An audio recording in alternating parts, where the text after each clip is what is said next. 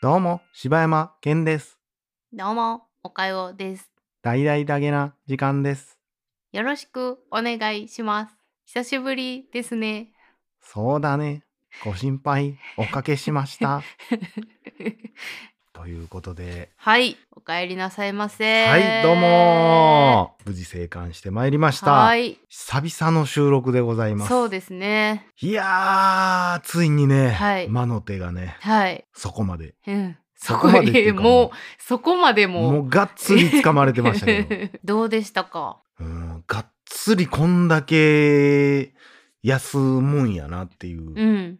うん。やっぱ一応10日間って決まってるやん。うんうん後半に関してはまあまあでもなやっぱみんな言うてるけどやっぱ後遺症じゃないけど、うんやっぱ気だるさみたいなのはずっと取れへんみたいな、とかはあるかなっていうのでなんか言うてもさ風邪とかで休んだりしてもうん1週間とかやん、うん、そうやね。一週間休んだら長い方って長い感じ方やもんね。10日ってやっぱだいぶ余裕あるからまあ実際7日とかで万全やったかって言われたら全然ちゃうけど、うん。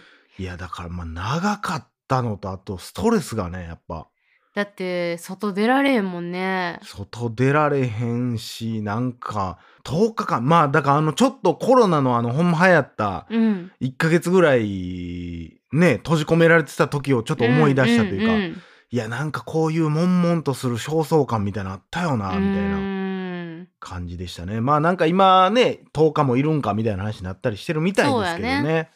だってなんか不思議なのがさ普通の風邪とかやってさ、うん。なんかこう咳うん。くしゃみ、うん。鼻水うん。とかが出てても、うん。熱出てなかったら結構普通に仕事したりしてはる人多かったやん。んやけど今ってうん。そんなんじゃないもんね、もうコロナって。そうやな。それどころじゃないもんね。別に症状が出てなくても、うん。検査してコロナです。やったらもう休まなあかんもあんね。かんからな、うん。もうでもほんまその間にもう支えてくれたのはもう、うん、日本昔話ですいよや なんかちょっと聞きましたけど。ひたすら日本昔話を見てましたねあのーいいですかやっぱ。いやねやっぱちょっと食ったやつとかもまあ熱出てでも解熱剤飲んだら熱下がってみたいな。そんなマックスで熱出たの38度56分ぐらいで。うんなんかでも40近くいったとかも言うやん。うん。うんだからそこはやっぱまたちゃうやつなんかなみたいな。オミクロンは結構喉にくる言ってたから、オミクロンやったんかなとかうん思いつつ。うん。で、やっぱ熱出てる時、まあ解熱剤で熱下がったら楽やねんけど、うんうんなんかやっぱ、ちょっと映画とか見たりもしてたけど、うんやっぱ字幕とかもやっぱ頭疲れるし、うんしんどなるよね。うんで、やっぱ音楽とかもやっぱ効果的に使ってるやん。こう、うんてててんてんてんとかなってやっぱ、ちょっとテンションおかしなるし、うんうんそこでね、安定してやっぱ見れるのがね、日本昔話ですよ。あーいいね。僕だから、ほんまコロナの方にはもう日本昔話を僕はぜひ押していきたいなっていうふうに思ってるんですけどね。まあほんまあのこう単純というかさあんまり難しく考えんでもいいやん物語的にも。だって子供でも理解できるぐらいの、うん。ほんま分かりやすい物語やし、で絵も可愛いし分かりやすく。やし、しかもそんなにやっぱ、そのいい意味で派手な演出がないのよ。うで、音楽も優しいし、うん。喋、り方も優しいし、うん。ゆっくりやし、大体あの悪者って言ったらもうヤマンバぐらいやもんね。ヤマンバ、鬼。鬼 鬼もええやつの時でもあったし。隣のおじいさんぐらいやもんね。そうそうそうそう、意地悪じいさん的な。うんうんうんまあ、ただもう、いや、ほとんどあの話と一緒やん、みたいなのもいっぱいあったけどね。ほとんど同じこと言うてる。やっぱそうなんや。絵も、うん。あんま動かんのよ。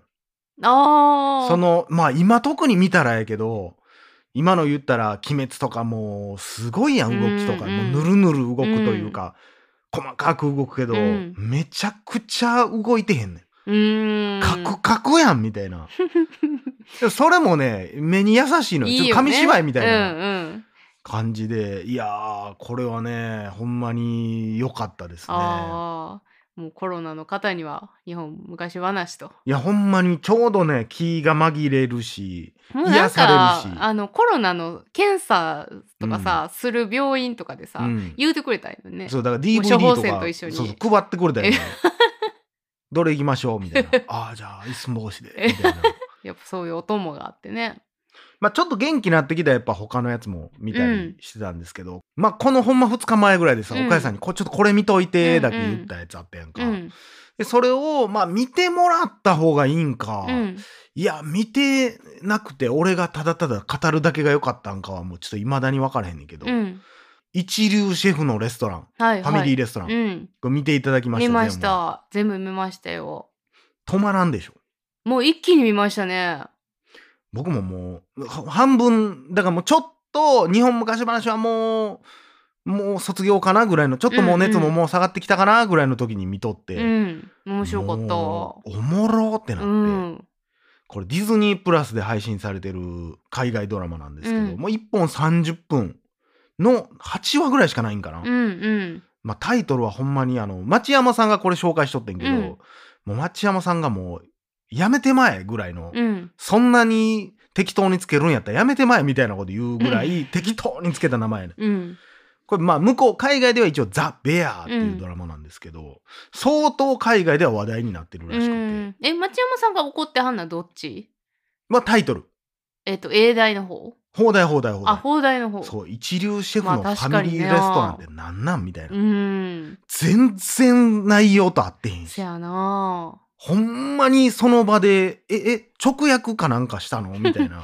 いやこれがねまあまあ放題はひどいですけど、うん。むちゃくちゃおもろかって、おもろかったねここ数年で見た海外ドラマの中で一番おもろかったんちゃううかな、ん。ロシアンドールズより俺全然好きやもん。あーいやわかるわかる。まあ、このドラマの、まあ、内容というか、うん。っていうのが、まあ、シカゴのサンドイッチ屋さんの話やねんけど、多分む日本でいうなんなんやろな。もうなんかちっちゃいピザ屋さんみたいなノリやねんな多うんう分、ん。なんか。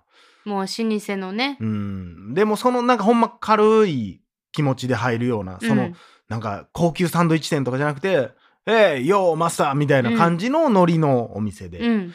でそこで働いてる一人の、まあ、主人公の、えー男の人が主人公カーリーっていう男の人が主人公やねんけど、カーミーですね。カーミーか、うん。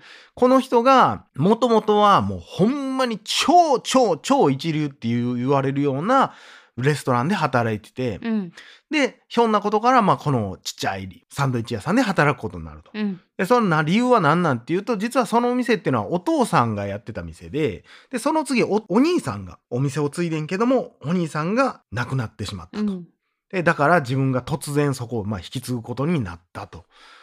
でそこに、えー新しいシェフが入ってきたりとか、うん。でもともと既存のそのシェフたちもものすごい癖があって、うん。でおと、えーお兄ちゃんの時は良かったのにとかめちゃくちゃ悪態つかれながらも、まあ、その店をやっていくっていうお話やねんけど、もう全員癖もねうん。働いてる人、うん。もうだからもうちょっとルーキーズみたいな。うん。一人ずつ仲間に入れていくみたいな、そんな派手な、派手じゃないねんけど、一人ずつの、まあ、ちょっとフィーチャーしたような回がありつつ、うんお店もそれでもなかなかうまいこと回らんと、みたいな話やねんけど、こう、もう正直最初から最後まで、ずっと全員喧嘩してんの。うんドラマ中。んずっと喧嘩してんねんけどず、ーっと誰かが叫んでるもんねねしばくぞほらみたいな感じでうんずっとやってる。もうほんまなんか、その一流シェフのファミリーレストランっていうタイトルからは想像できひんぐらい、うん全員ブチギレ状態うんやんずっと。うんでも、すごい羨ましかったよ、俺は。うんうんドラマやんっていうのは、それは簡単やねんけど、うんいや、こういう職場に本当に憧れるというか、うんもうみんなただ働きに近いような働き方かもしれんし、全然やけども、一人一人がやっぱポリシー持って、プライド持って、責任を持ってやってる。うんそれぞれが考えてる。うんだからこそぶつかり合う。うんで、やり遂げた時には、おえーってなるし、うんお互い喧嘩はするけども、お互いの認めてるところもあるから、そこは絶対にけなさない。うんいや、お前のこういうとこは認めてる。でも、それはちゃうやろっていう喧嘩ができる。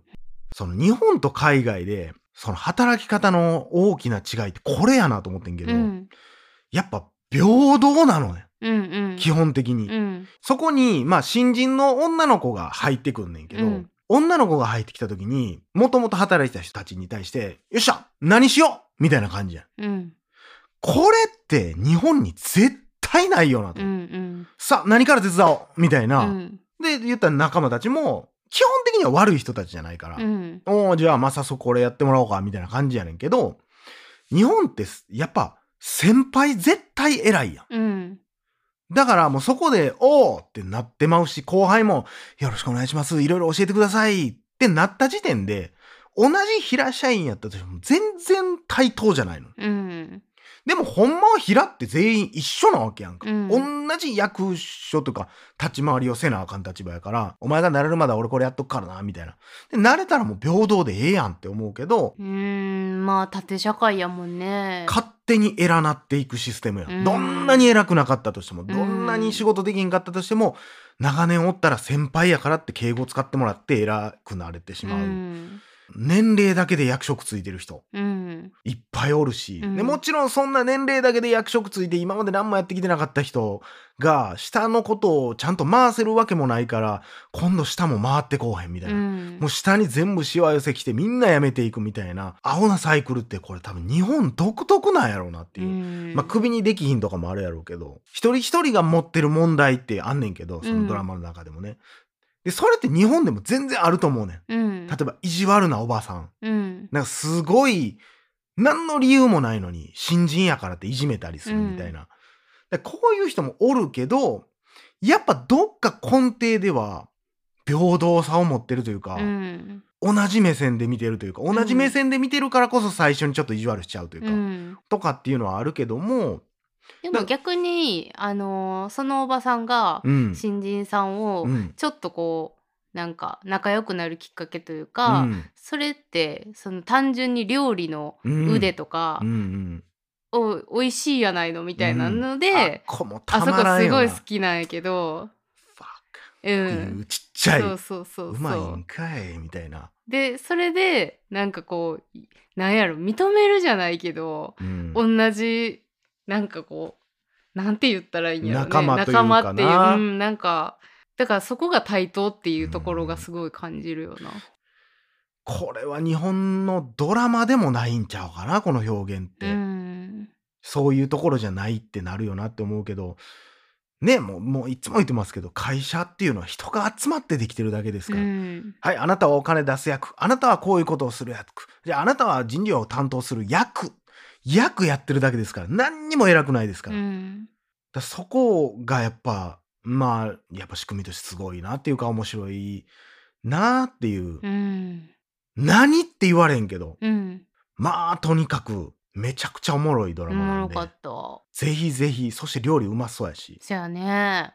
ぜひぜひねこのうん。一流シェフのうん。ファミリーレストラン。ディズニープラスでしかちょっと見られへんのがね向こうでは Hulu でやってるみたいやけど、うんうんうんなかなか見にくいかもしれませんがぜひなんか全キャラクター応援したくなるもんね。せやねん。だから俺もう見終わった後にもう寂しくて寂しくわてちょっかる。と泣きそうになったもん。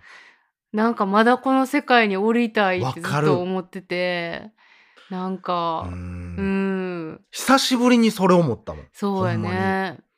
えー、もうえー、もうみんな会われへんの？ってういう、ん。だからみんな好きになるよな、うん。クソ野郎ばっかりやけど。そうなんか1話からその最後まで、うん。さっき言ってたみたいにみんな喧嘩してるし、うん。みんな怒鳴ってるし、もうなんやったらその職場も汚いくっちゃくちゃのところやねんけど、うん。全員いいやつやし、うん。なんか人間味あるし、うん。すごい引き込まれる。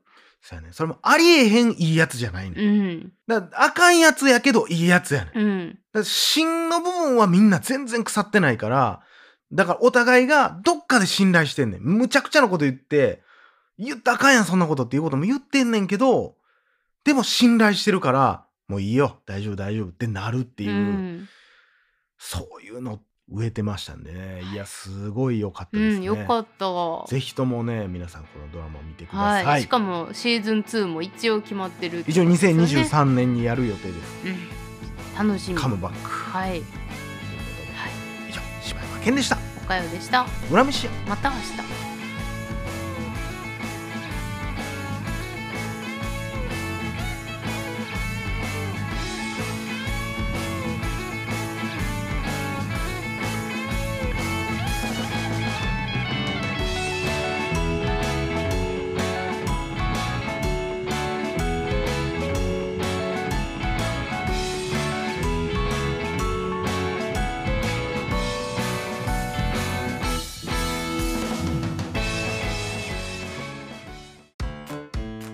大々だけな時間フリーをお聞きの皆さん。Apple Podcast ではだけな時間初のサブスク大々だけな時間プロを配信しております。数十時間にも及ぶ過去のスペシャル音源や最新エピソードをいち早く聞くことができます。ぜひご入会ください。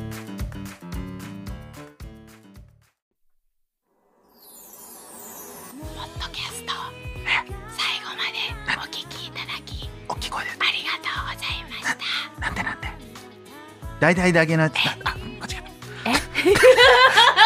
え 普通に言って普通に言ってんのにえ？とか言ってるし。た間違えた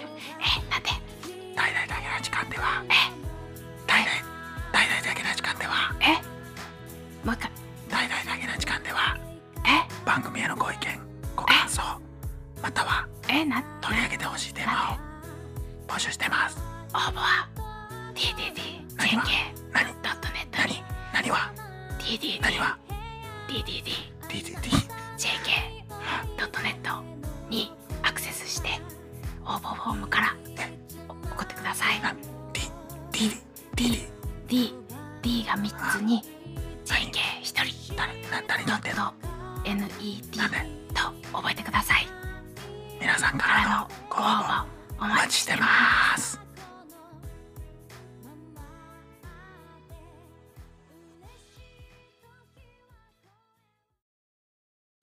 ジャックインレーベル音楽とポッドキャストの融合イベント「シャベオン」「エフェロンチーノウォーバードライ」「トゥトゥ」「大大だけな時間」「クー」「徳マスたけし」2022年11月5日土曜日京都トガトガお問い合わせはクマージャックインレーベルまで。